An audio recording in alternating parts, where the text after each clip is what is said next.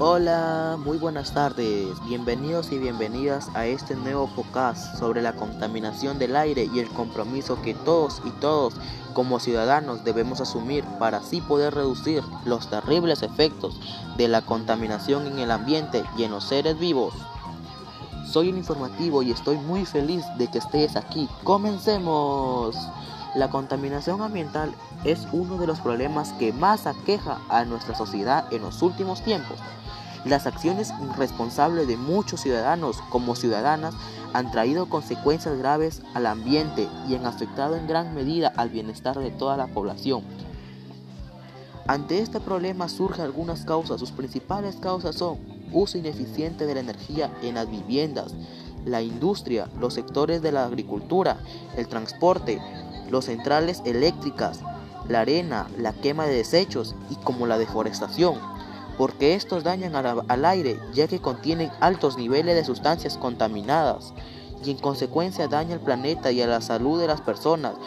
Aquí te dejo unas soluciones ante este problema es usar bicicleta en vez de autos, reutilizar las cosas que ya no nos sirven y darles otro uso, plantar más plantas ya que las plantas son vida, usar bolsas ecológicas.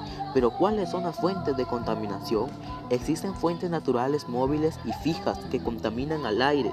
En las fuentes naturales tenemos a los gases que emiten los volcanes y los manantiales de aguas sulfurosas, mientras que las de origen humano son las fuentes fijas que provienen de las industrias y fogatas y las fuentes móviles que tienen su origen en los gases que emiten los camiones, aviones, autos o otro tipo de transporte no alternativo.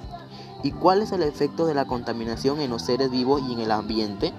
En las fuentes fijas se encuentran los gases contaminantes que debilitan la capa de ozono y entre esos contaminantes se encuentran los clorofluorcarbonos que al llegar a la atmósfera se rompen y generan monóxido de cloro que al reaccionar en con el ozono la capa de ozono puede filtrar los rayos ultravioletas que ingresan a la Tierra.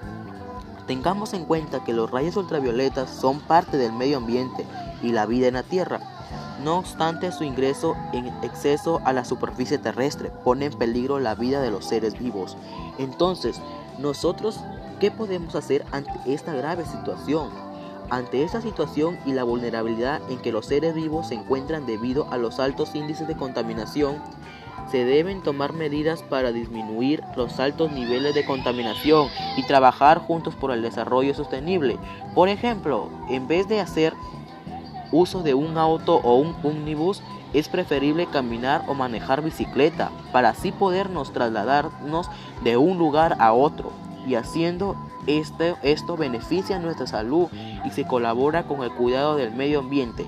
En la agricultura se debe promover el uso de los pesticidas y fertilizantes que sean amigables con el medio ambiente y así podemos ir enumerando más actividades ecológicas que cada uno de nosotros puede realizar desde el hogar o en el centro de estudios o de labores.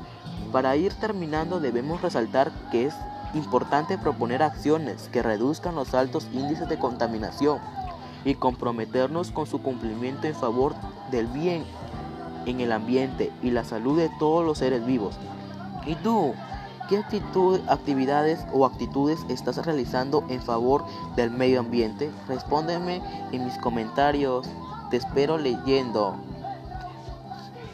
En conclusión, debemos de tomar conciencia de lo que está pasando y practicar estas soluciones para tener un ambiente sano y para que se reduzcan los niveles de contaminación y así tener un buen ambiente limpio para las futuras generaciones. Hasta la próxima y comparte este podcast para que más personas se sumen al compromiso de realizar acciones para reducir los niveles y en los altos índices de contaminación.